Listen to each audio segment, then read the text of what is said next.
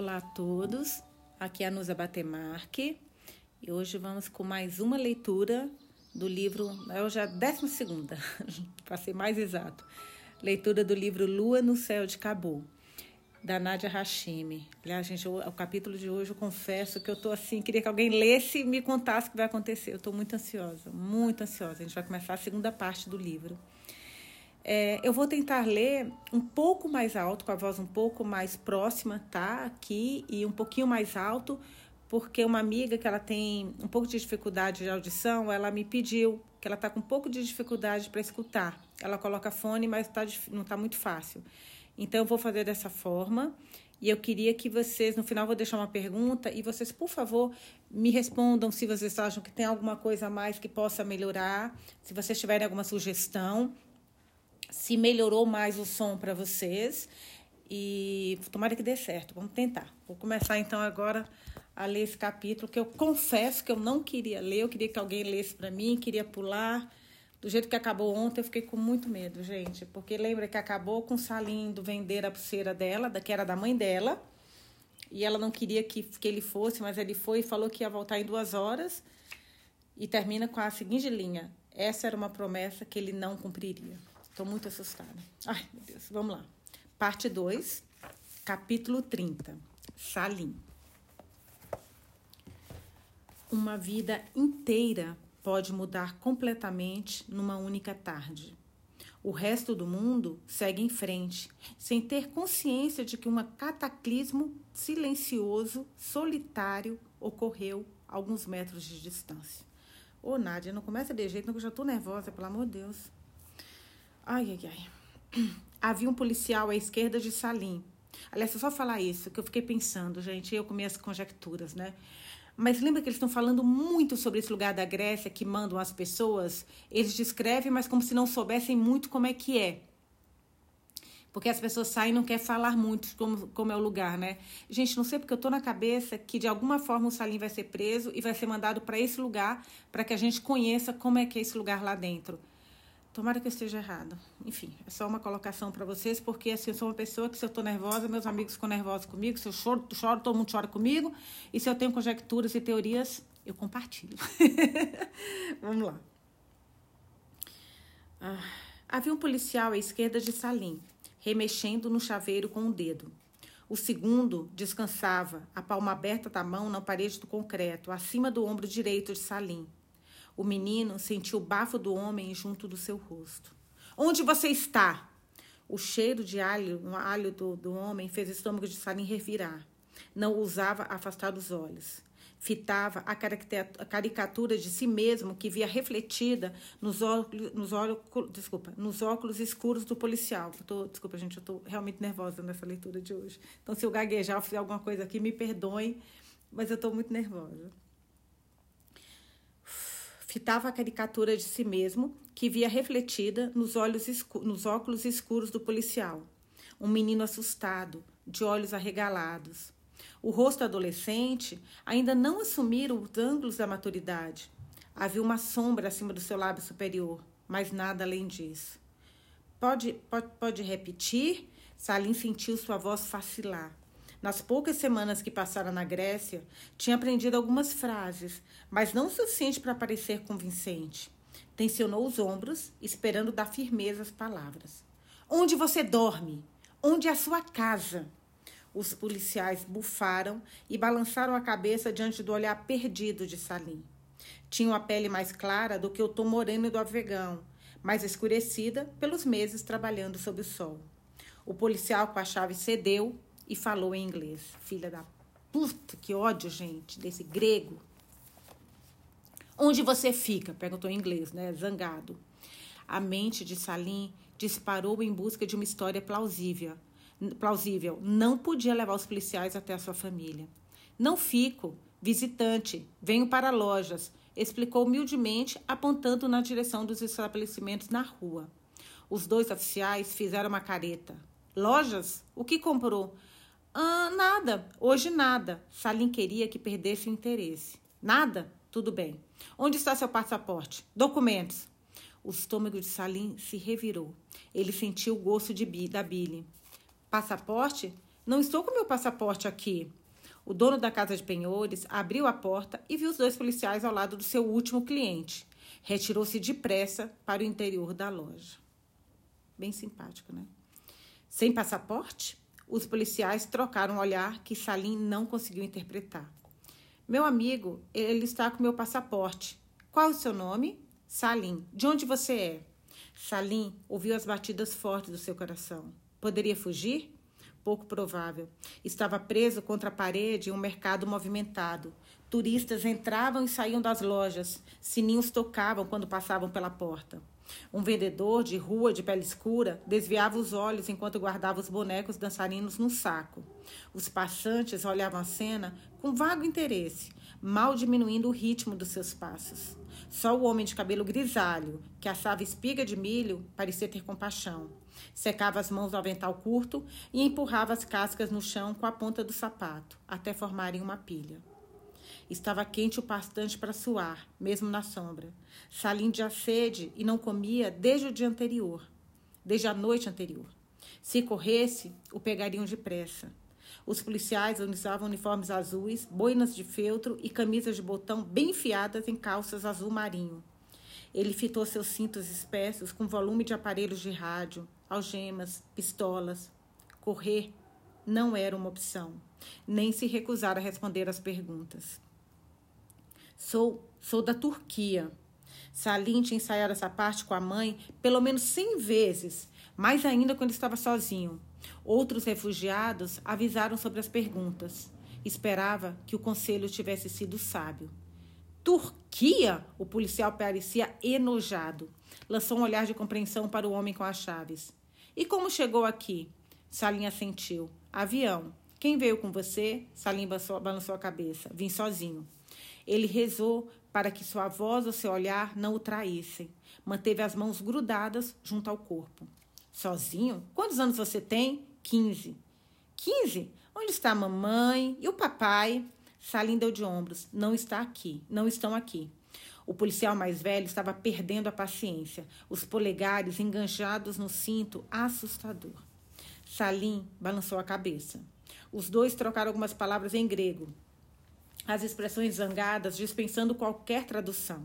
Salim sabia que a lei internacional dava direito a asilo aos menores de idade, mas também tinha aprendido que nas ruas essas leis ofereciam tanta proteção quanto o guarda-chuva quebrado num furacão. Nossa, eu não sabia sobre isso, que a lei internacional dava direito aos menores. Bom, né, gente? Embora pelo que ele está falando isso não significa nada, mas pelo menos existe uma lei, pelo menos, que protege as crianças e os jovens, né? Os policiais o examinaram da cabeça aos pés.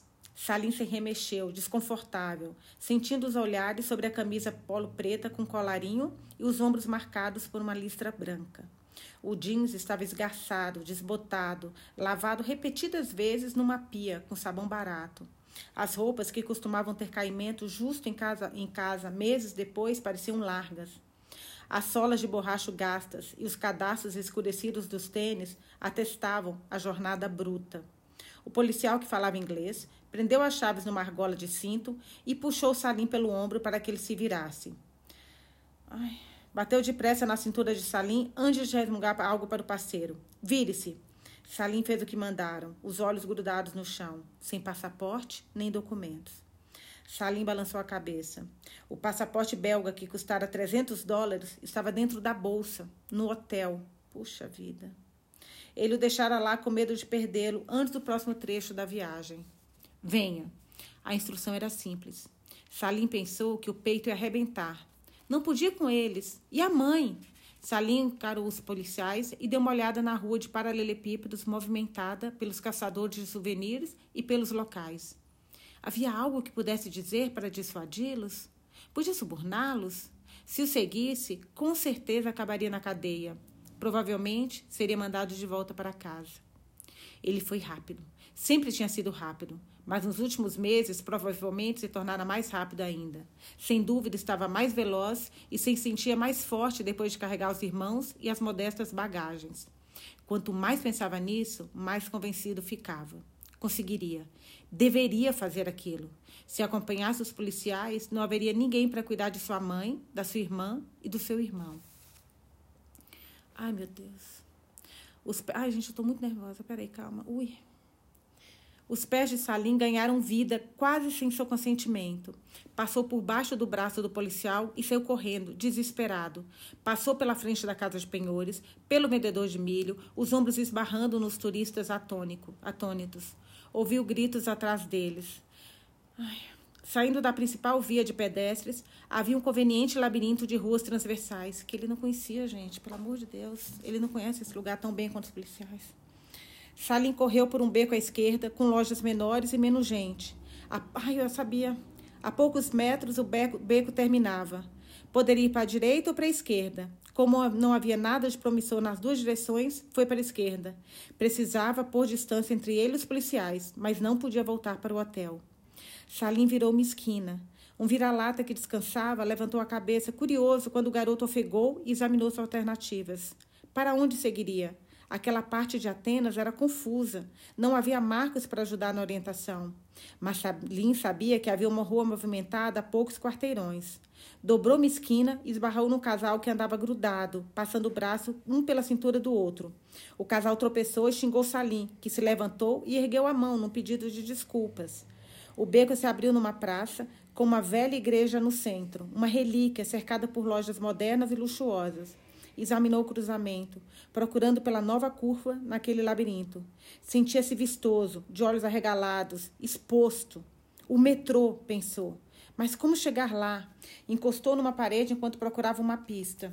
A rua descia e, pelo que lembrava, a estação de metrô ficava no nível inferior ao do resto do mercado.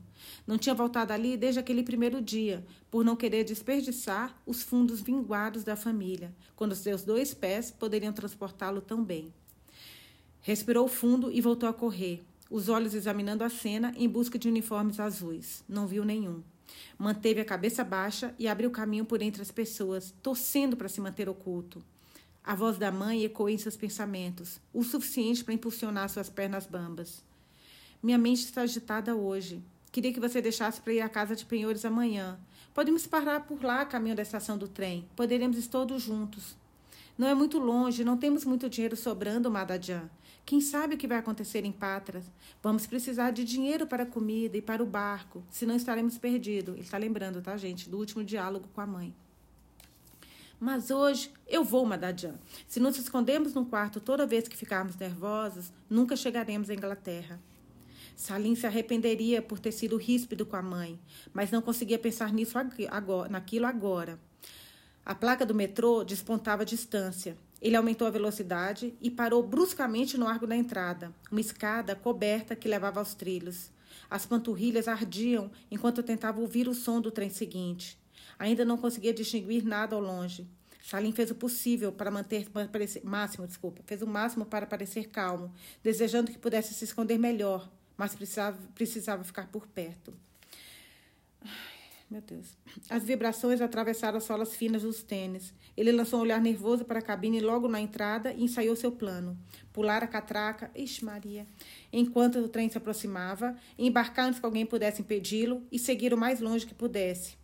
Melhor ainda, trocaria de trem numa estação de conexão e permaneceria na linha até ter certeza de que despistara os policiais. Salim não conseguiu deixar de sorrir ao ver o gigante de aço surgindo. Não contaria sobre os policiais para a mãe. No instante em que se lançou para a catraca, jurando que ouviria todas as intuições da mãe dali por diante, dedos, zangados, agarraram seu ombro e o puxaram para trás. Ele girou numa espiral, sacudindo os braços, mas não havia onde se curar. O trem, entrando e saindo da estação, era barulhento bastante para abafar os gritos de Salim. Ai, gente, me desculpa, eu vou tomar um gole de água. Eu tô com a boca seca de nervoso. Peraí. Nossa Senhora.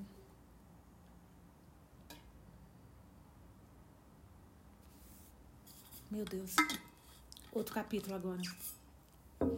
Ai, meu Deus, vai dar uma merda isso, gente. Página capítulo 31. Agora nós vamos para Vereiba. Na página 210. Esse é o capítulo dela. Talvez fosse assim que as coisas deveriam ser.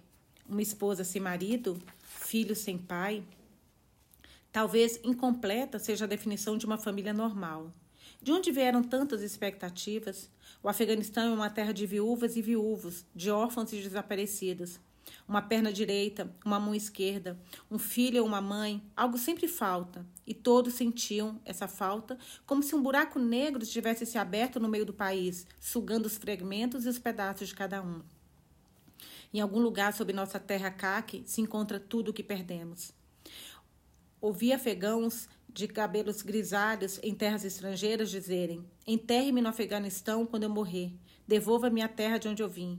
Dizem que é por amor ao país, mas talvez seja porque acham que serão reunidos a tudo o que perderam por lá. Outros se recusam a deixar o país, não importa o que aconteça nas ruas. Talvez porque acreditem que a terra se abrirá e devolverá tudo o que lhes foi roubado. Não acredito nisso. O que se foi, se foi, não vai voltar. O que a terra engole, engole para sempre, e ficamos fadados a cambalear sob o peso dessas ausências. São os nossos fardos. Meu filho endureceu. Está se tornando homem sem a orientação de um pai. Permiti que ficasse solto com os meninos porque não podia acompanhar, não pode acompanhar apenas mulheres. Só posso ensinar o que sei. Ele precisa aprender os modos dos homens e rezo para que fique em segurança enquanto isso, enquanto isso acontece, e que eu seja capaz de lhe dar uma direção se ele for longe demais. Salim faz se ressentir ainda mais de mim se eu não lhe der esse espaço. Suas palavras e seus olhos acusadores já são de um adulto, enquanto o rosto e o corpo permanecem de menino. Ele não é o mesmo menino que era um ano atrás. Sinto falta do garoto que Salim foi, arteiro e tímido. Sinto falta da sua risada. Sinto falta dos seus braços em volta do meu pescoço. Tudo isso foi perdido em casa, na terra dos desaparecidos. Mesmo se chegarmos à Inglaterra e nos estabelecermos numa nova vida, sei que Salim nunca mais será aquele garoto. O que se foi, se foi. Como ela é resiliente, né? Meus filhos herdaram de mim o infortúnio de uma infância perdida, como se o tempo que passaram no meu ventre deixasse neles a marca de, uma, de um nascibe de dificuldades. Nesse momento, espero que Salim retorne da casa de penhores. Minhas pulseiras de ouro, os únicos objetos que guardei da minha mãe já se foram, contabilizados entre os que foi perdido.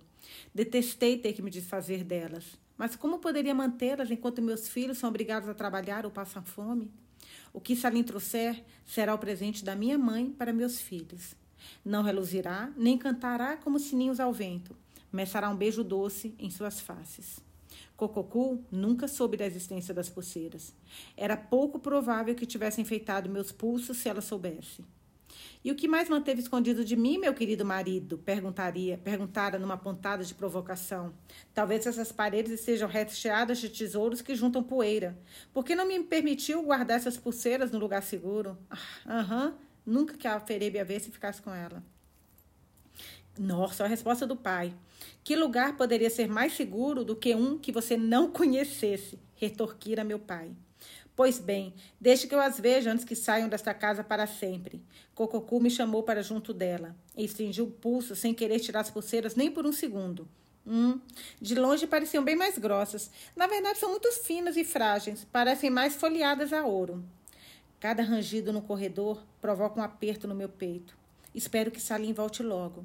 Ele disse que demoraria duas horas, mas já passou bem mais tempo. Não devo me preocupar. Quando voltar, vai dizer que se distraiu jogando futebol com os amigos, que perdeu a noção da hora porque estava com os garotos, o sol da tarde batendo no seu rosto.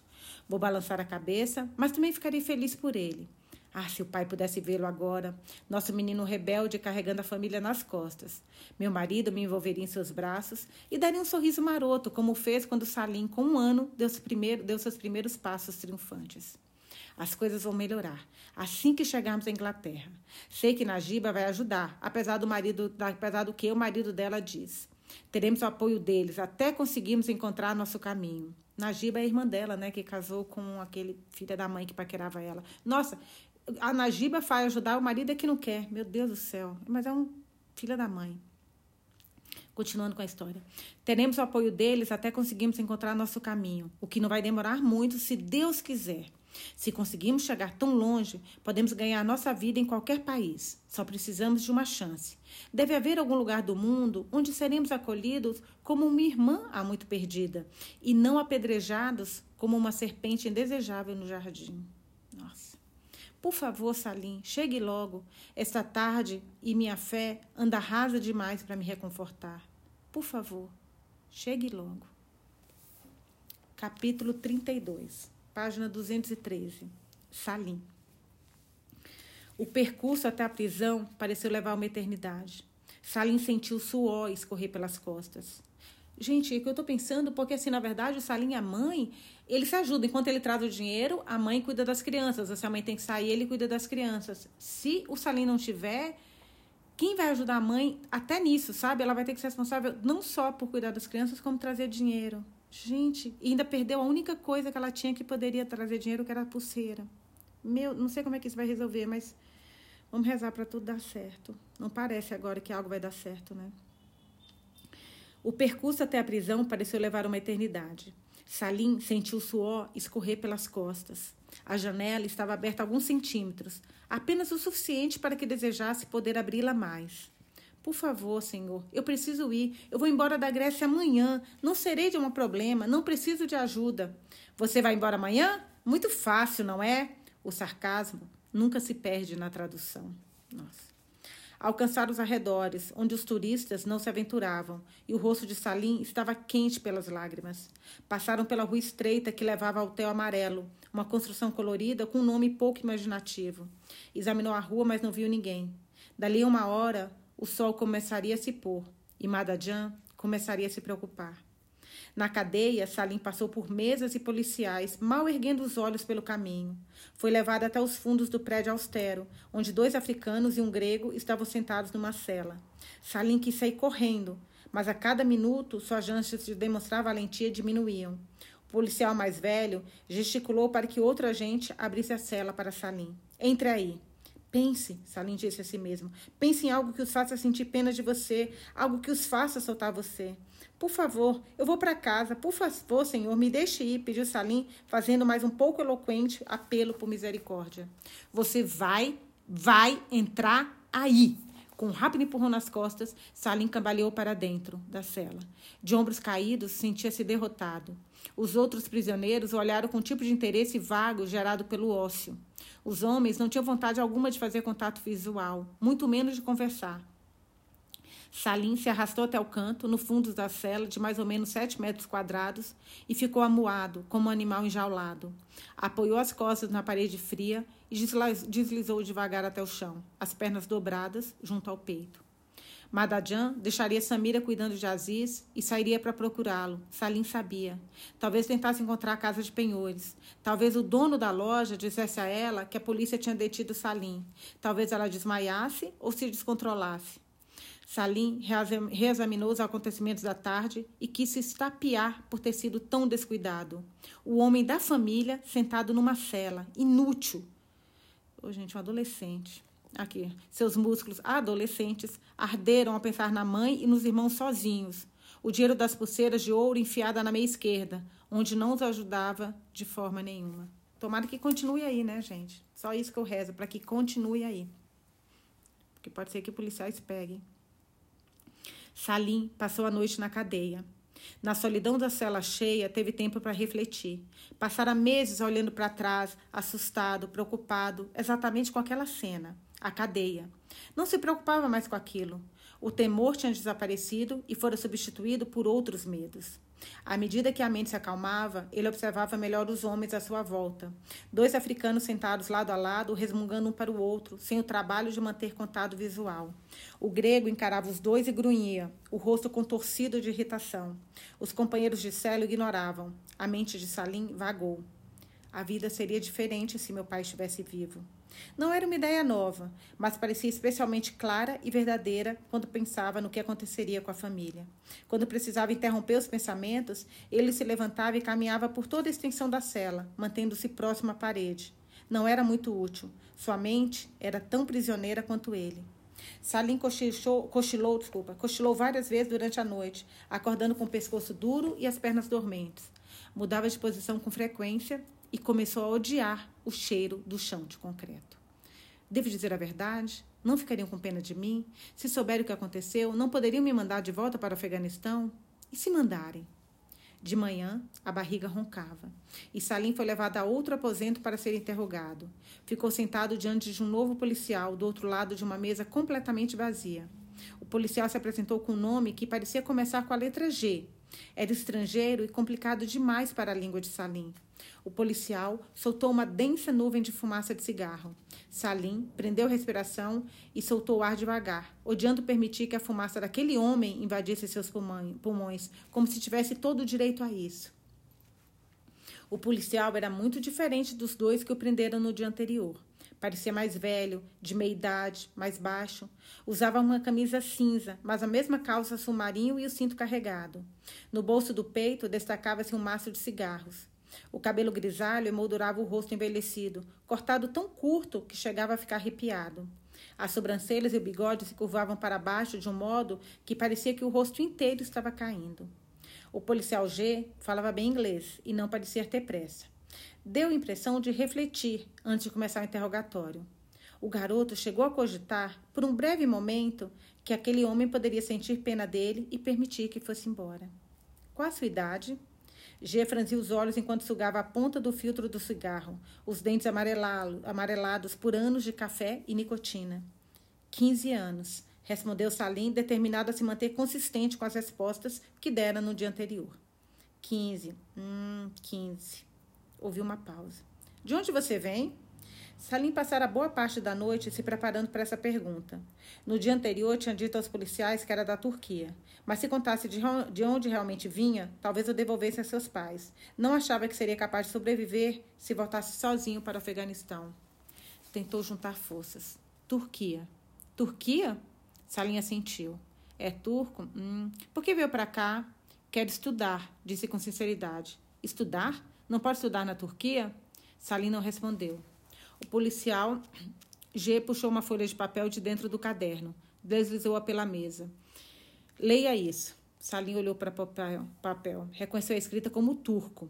As letras eram as mesmas do alfabeto inglês, mas com pontos e sinais em curva que lembravam o Dari. Aprendera a falar turco informal, mas sabia que se atrapalharia muito se tentasse ler. Estava encurralado. Umedeceu os lábios e lembrou-se de que o policial não era turco. Provavelmente também não conseguia ler o texto. Por favor, senhor, água. O policial inclinou a cabeça e se levantou. Água? Claro. Ele saiu da sala e voltou com um copinho de papel com pouco mais do que um gole de água. Mal era o suficiente para que molhasse a boca. Salim aceitou e sentiu que suas esperanças de encontrar misericórdia se desfaziam. Voltou a olhar a página diante de si e começou a pronunciar as palavras com toda a confiança que conseguia reunir. Olhou para o homem. Traduza, por favor, disse o policial G tranquilo, tirando o maço de cigarros do bolso. Usou o cigarro de antes para acender um novo. Todo o corpo de Salim ficou tenso. Ele estava brincando? Sua respiração acelerou e ele sentiu um nó na garganta.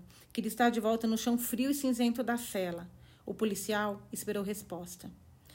Você não é da Turquia, declarou quando viu Salim se contorcendo na cadeira. Vou perguntar de novo. De onde você vem? As palavras foram pronunciadas com cuidado para que não houvesse erro quanto à pergunta ou à sua importância. Salim reconheceu a derrota.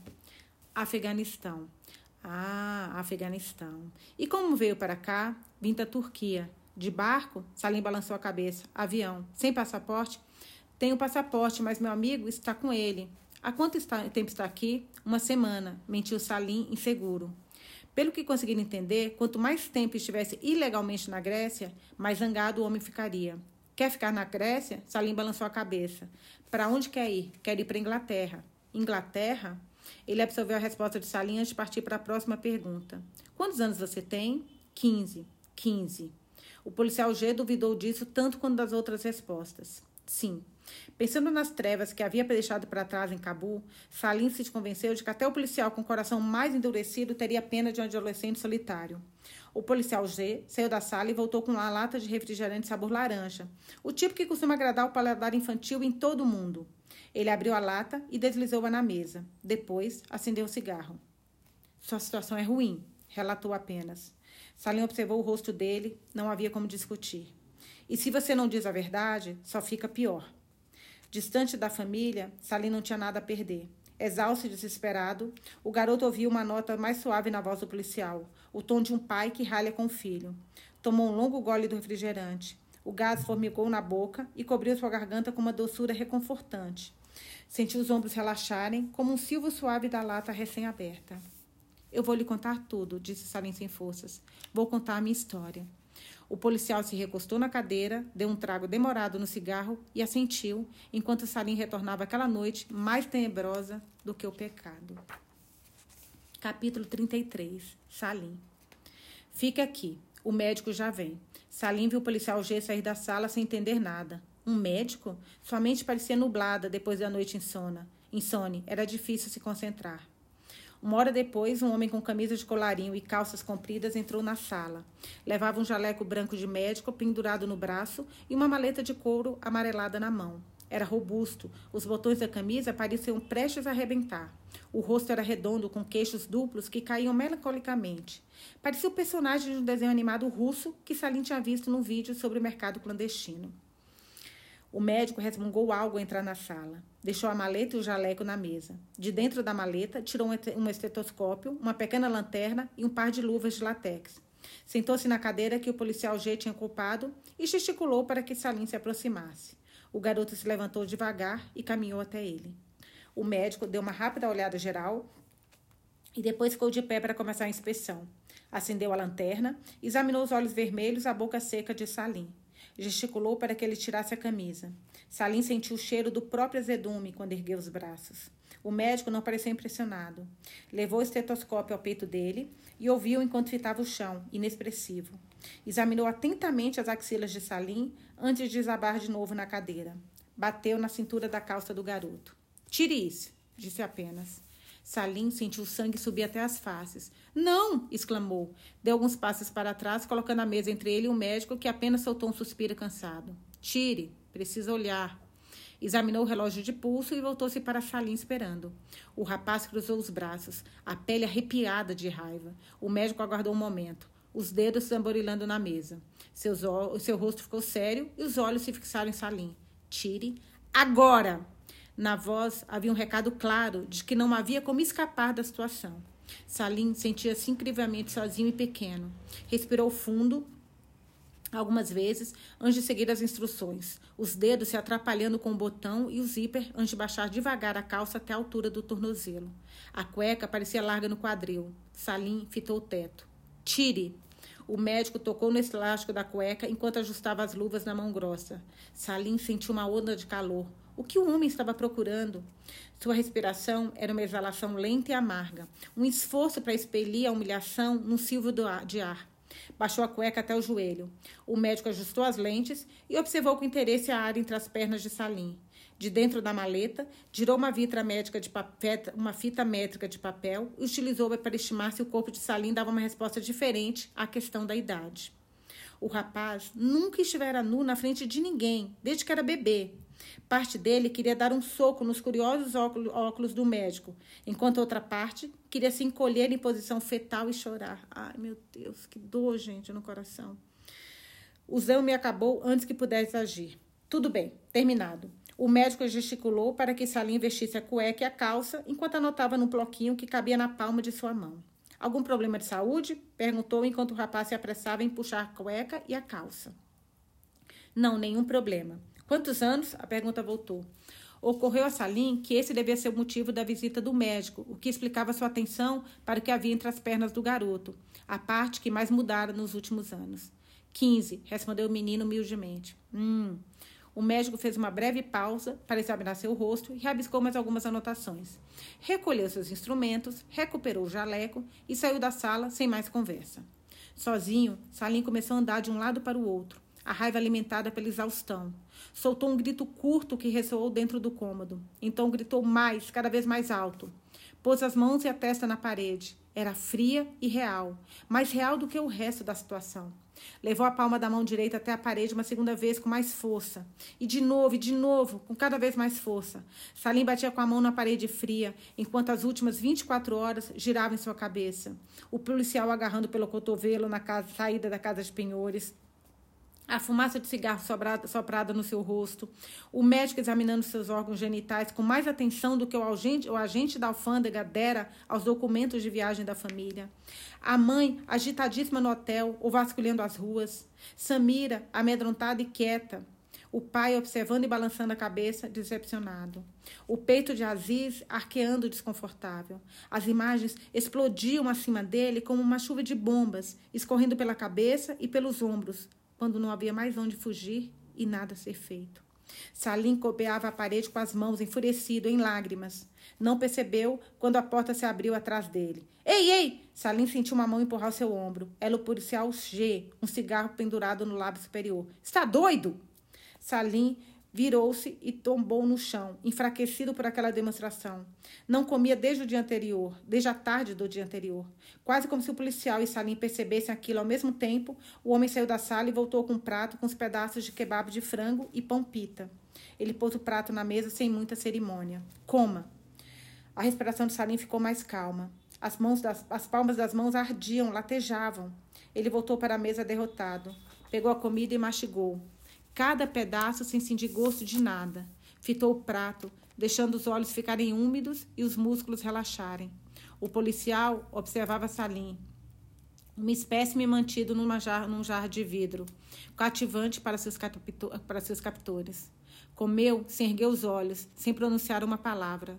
Talvez, se a barriga parasse de roncar, conseguisse descobrir um jeito de sair daquela encrenca. Talvez encontrasse um jeito de voltar para a mãe. Capítulo 34. Salim, página 223. Dois policiais turcos fitavam Salim e os outros refugiados, amontoados num barco como gado.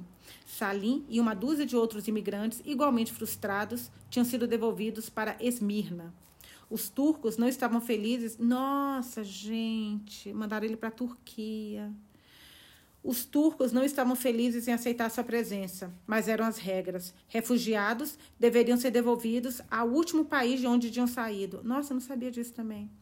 Refugiados deveriam ser devolvidos ao último país de onde tinham saído. E a esse país cabe o fardo de lidar com eles. Era causa de um ressentimento persistente entre turcos e gregos. A entrega, a entrega tinha sido tensa. Bom, pelo menos ele não foi para aquela, aquela prisão, sabe? Eu estava com tanto medo dele ir para a prisão. Tomara que ele consiga, gente, sair daqui. Às vezes a, a realidade é, é, menos pior do que a, o pensamento. Eu tinha criado tanta coisa na cabeça, gente. Mas tudo bem. Agora estou com fé que tudo vai resolver. Agora é a Nuzinha otimista aqui com vocês, que tudo vai dar certo. Amém, Senhor. Todos juntos. Rezando para dar certo. Salim observou o sorriso irônico dos policiais gregos ao entregarem uma pilha de papéis e desembarcarem sua carga em solo turco. Poucas palavras foram trocadas pelos dois lados, mas os sentimentos estavam nítidos. Não é mais problema nosso, lia-se nas expressões dos gregos. Muito obrigada, camarada, era a resposta sarcástica no rosto dos colegas turcos. Eles descontaram a frustração nos refugiados, agarrando as pessoas pelo braço e empurrando-as para dentro de um furgão que aguardava no porto. Pernas se sobrepunham, ombros se exprimiam, uma pequena janela na traseira pouco ajudava a ventilar um furgão cheio de refugiados que tinham definhado numa cela grega durante dias, semanas, meses. A cada passo, Salim prometera deixar a Grécia imediatamente caso fosse solto. Seus pedidos se afogaram no mar de súplicas que as autoridades já tinham ouvido tanto de tantos outros que enfrentavam a deportação. Salim queria ser o escolhido, à exceção da regra. Queria ser capaz, desculpem, queria ser capaz de olhar para trás e se lembrar de como estivera perto de ser deportado, de como estivera por perto de ser completamente separado da família mas tudo. O assento onde fora depositado, o cheiro em volta, as pessoas de pé à sua frente, denunciava que não havia a menor diferença entre ele e qualquer um dos miseráveis passageiros do furgão.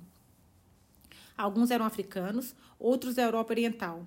Salim presumiu por causa da aparência e do idioma pouco familiar. Havia até alguns turcos, não havia outros afegãos, e Salim se sentia ao mesmo tempo sozinho e aliviado. Não estava disposto a conversar quando a conversa não lhe serviria de nada. Onde Madadian já que estou? Será que encontrou a casa de penhores?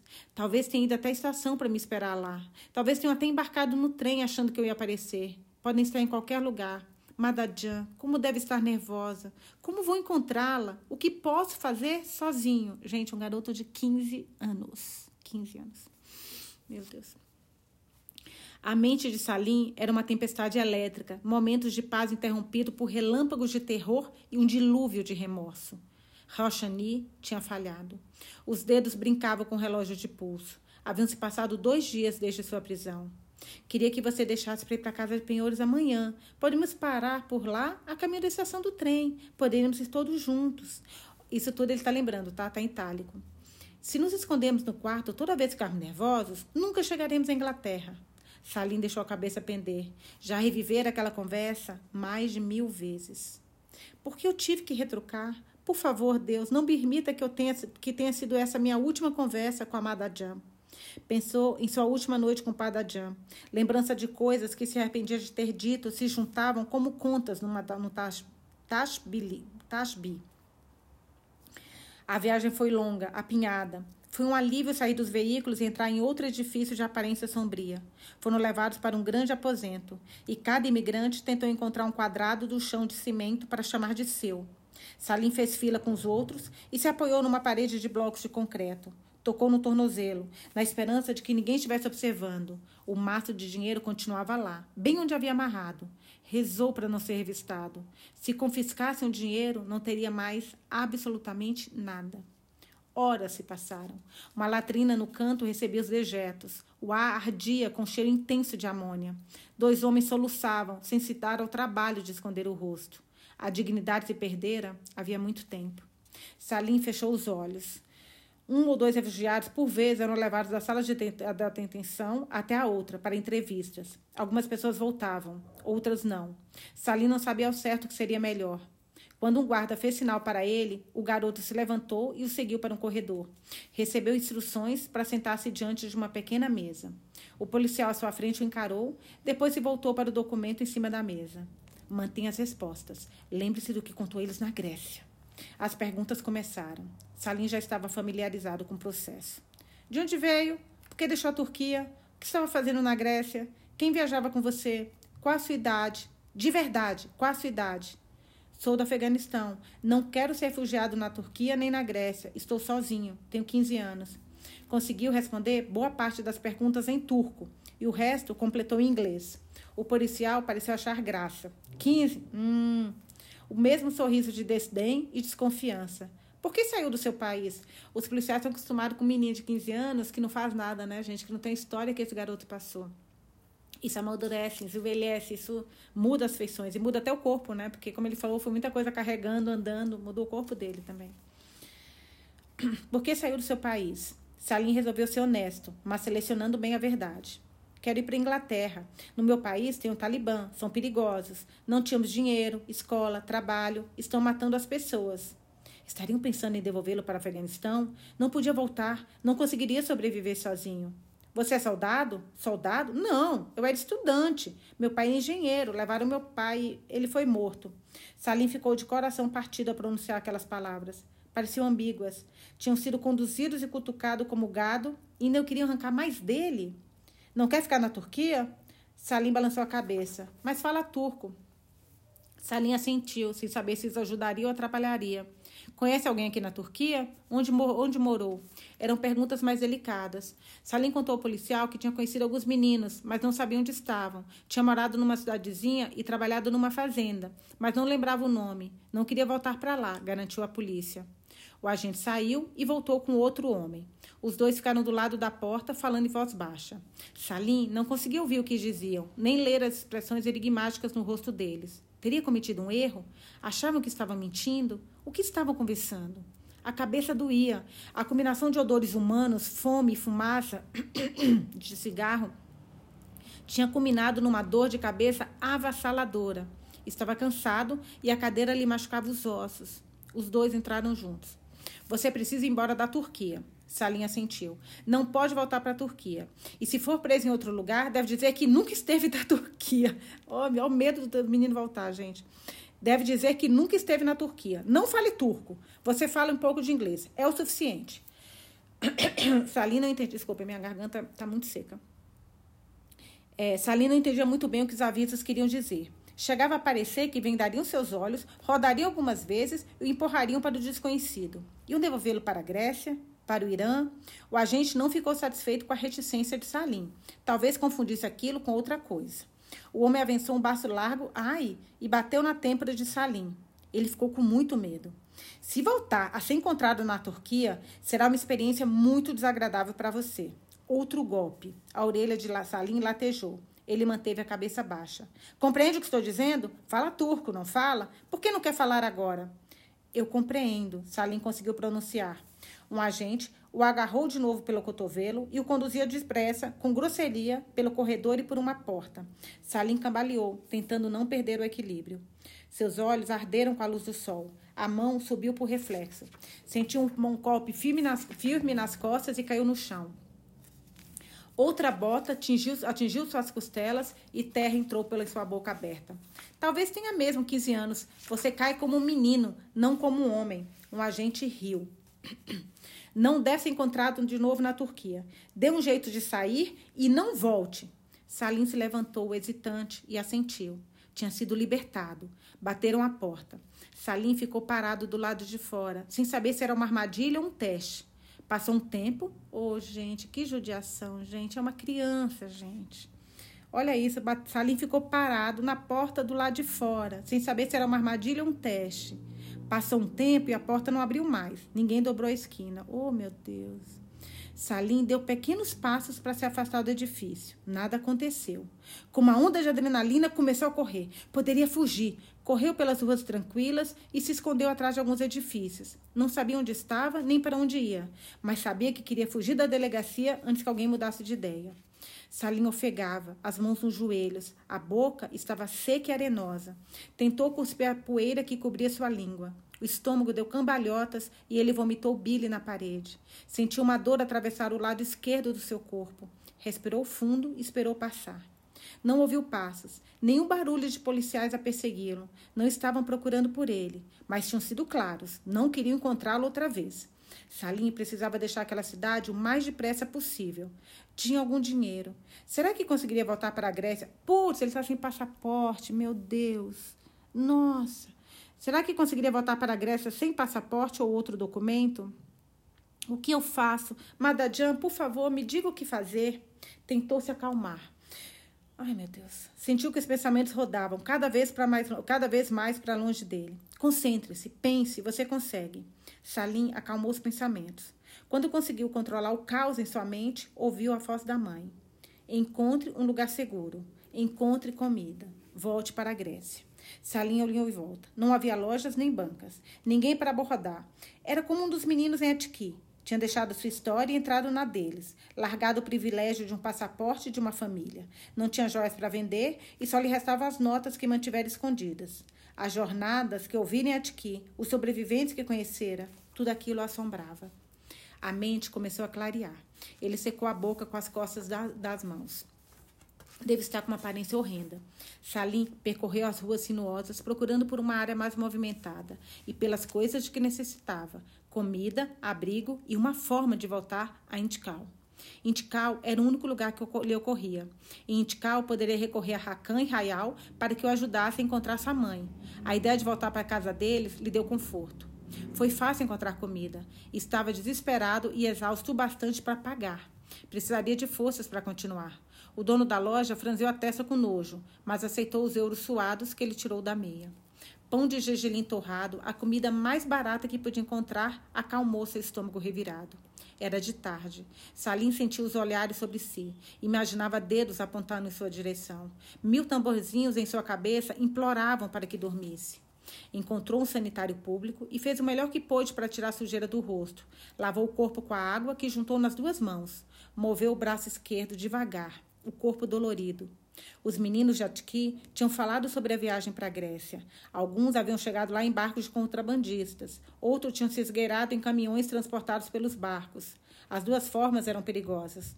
Todo mundo conhecia histórias de gente que perecia no mar o que morria sob a carroceria de caminhões de carga.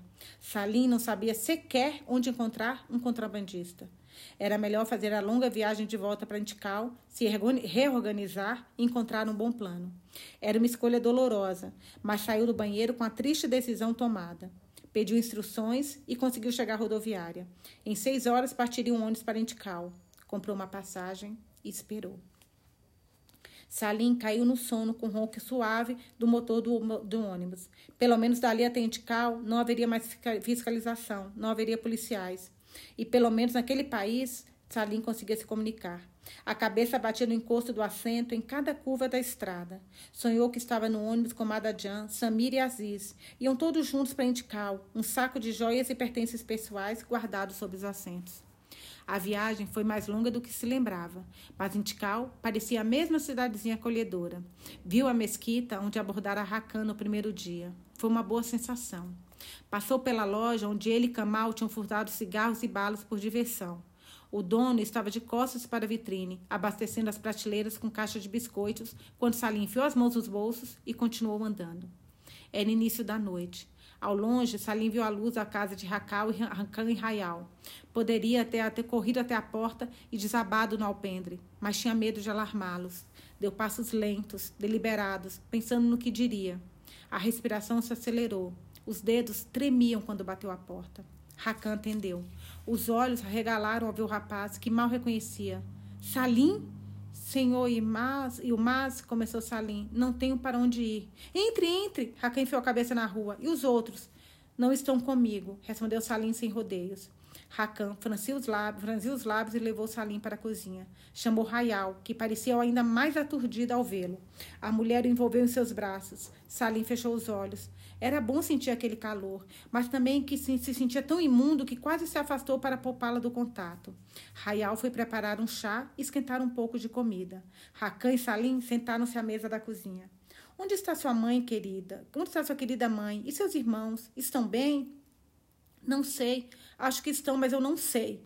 Talvez tenham pegado o trem, talvez estejam esperando por mim na Grécia, mas eu não sei como vou voltar para lá. As respostas foram vacilantes, estarrecedoras. Salim soava tão exaurido quando se sentia. Rakan e Rayal trocaram olhares preocupados. Como alguma coisa, meu garoto. Parece que nada entrou em sua boca há muitos e muitos dias. Rayal lhe dispensava carinhos maternos, enquanto Rakan tentava que compreender o que se passara desde que sua família, que a família deixara Intical. Pegaram o barco para Atenas, todos vocês. E onde ficaram? Salim estava exausto demais para filtrar o que compartilhava. Contou do primeiro hotel, depois falou sobre os afegãos que encontrou na Praça Atiki, falou da decisão de deixar o hotel e de poupar dinheiro para as viagens e das noites frias que passaram na casinha do parque. Rayal se encolheu horrorizado ao ouvi-lo contar sobre Fereiba e os irmãos mais novos dormindo sob a chuva fria. Salim prosseguiu. Falou sobre o Hotel Amarelo e as passagens de trem. Depois contou a história da casa de penhores e da polícia. Começou a engasgar. Rayal pôs a mão sobre a dele. A delegacia de polícia na Grécia, a delegacia de polícia na Turquia. Então, o único lugar que lhe ocorreu, a casa da família Yılmaz em Tikal. Que estranho que naquele momento Rayan e Rayal parecessem mais membros da família do que qualquer tio ou tia. Se Madajan soubesse que estava com eles, estaria bem mais reconfortada. Ai, como o WhatsApp faz falta, né, gente? Tadinhos, imagina, isso aí é um outro mundo para eles. Tem dinheiro nem para comer. Rakan encostou-se na cadeira. Como pais, tinham o mesmo pensamento.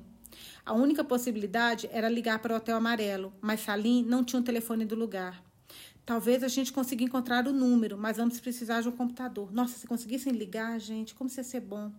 Um computador? A família de Kamal, eles têm computador. Salim, a família de Kamal se mudou depois do casamento. Foram embora. Mas tem outro amigo aqui perto que talvez possa ajudar. Vou visitá-lo e ver se ele consegue encontrar alguma informação. Primeiro me conte tudo o que se lembra deste hotel. Salim escreveu o nome e as ruas próximas da melhor forma que podia. Enquanto Rakan saía para descobrir o número do telefone, Rayal preparou um banho, coisa de que Salim muito precisava. A água morna relaxou os músculos do seu pescoço, mas a mente permaneceu indócil. Não podia ficar ali para sempre. Precisava voltar para a Grécia. Vestiu as roupas que Rael separara para ele, calça e uma camisa que não cabiam mais nos filhos. Rakan voltou com boas novas. Conseguiram encontrar o telefone do hotel na internet. Salim, que estava cochilando no sofá, despertou de súbito, eufórico. Preciso ligar, preciso ligar lá agora, talvez estejam lá. Eu sei. Rakan sorriu, mas parecia hesitante. Tem um cartão telefônico. Podemos tentar ligar, mas, Salim, não se esqueça de que talvez tenham pegado o trem. Podem não estar mais lá. E isso não quer dizer que tenha acontecido algo de ruim. Salim assentiu. Estava feliz por não ter que fazer o telefonema sozinho. Se conseguisse ou não encontrá-los, precisaria de companhia quando desligasse. Rakan leu as instruções na parte de trás do cartão e discou vários números até que a chamada finalmente foi completada. Ele entregou o aparelho para Salim, que empalideceu ao ouvir o toque do outro lado da linha. Um estalo. Alguém pigarreou e murmurou alguma coisa. Salim reconheceu a voz do, fé, do velho. Por favor, preciso falar com a minha mãe. Minha mãe está aí? As palavras eram uma confusão de inglês, turco e persa. Um curto-circuito emocional entre línguas e pensamentos. Olha que frase, gente. Um curto-circuito emocional entre língua e pensamentos. Quem é? A voz do outro lado da linha estava confusa, desconfiada. Rakan pousou a mão no cotovelo de Salim. Devagar, gesticulou. Salim respirou fundo e se concentrou no inglês. Por favor, meu nome é Salim. Eu estava no hotel com a minha mãe. Preciso falar com ela. Ela está com meu irmão e minha irmã. Ah, o menino! Sua mãe está atrás de você, está no quarto. Melhor ligar mais tarde. Estou ocupado. Não, não consigo ligar mais tarde. Por favor, minha mãe, preciso falar com ela agora. O velho detectou o desespero em sua voz. Está bem, tudo bem. Ele resmungou algo em grego que Salim não compreendeu. Ai, gente, a voz de Cereiba, a voz de Fereiba. Gente, eu tô até emocionada aqui, pelo amor de Deus. O silêncio foi interminável. Rakan e Rayan observavam o rosto de Salim com ansiedade. A voz de Fereiba chiou pelo aparelho. Salim deu um salto e, como um animal na coleira, tentou ir ao mais longe. Ai, meu Deus, que o fio enrolado permitia. Ai, meu Deus, tadinho. Salim. Ai, gente, tá longo a leitura hoje, mas eu queria tentar acabar esse capítulo. Ai, Salim, Salim, Badjem, é você? A voz da mãe saiu trêmula. Sou eu, Madadjan, sou eu. Badjem, onde você está? Graças a Deus, estava tão preocupada. Estou em Tikal, Madadjan, com Kakakan e Kaladjan. A polícia me pegou e me mandou para a Turquia. A polícia? Ah, meu Deus, você está na Turquia? A mente de Madadjan disparava enquanto absorvia o significado da notícia. Está bem? Está ferido? Estou bem. Vou dar um jeito de voltar para a Grécia, mas não sei quanto tempo vou levar. Não era exatamente que precisassem tomar uma decisão dolorosa. Na verdade, uma decisão dolorosa já havia sido tomada por eles. Salim falou primeiro. Madadjan, a senhora está com os passaportes e as passagens. Pegue Samir e Aziz e vá para a Inglaterra o mais rápido possível. Tenho que encontrar um modo de voltar, mas talvez demore, porque não tenho os documentos. Se esperar por mim, Aziz pode piorar. Posso enviar seu passaporte pelo correio. Posso enviar para a casa de Raio Adam.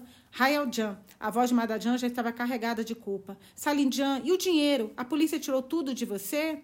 Não, eu tenho dinheiro da casa de penhores. Se me mandar o passaporte, posso fazer a mesma rota e encontrar vocês na Inglaterra antes que possa sentir minha falta. Parte dele queria que Madajan recusasse a proposta, que dissesse que o esperaria na Grécia e que todos partiriam juntos para a Inglaterra.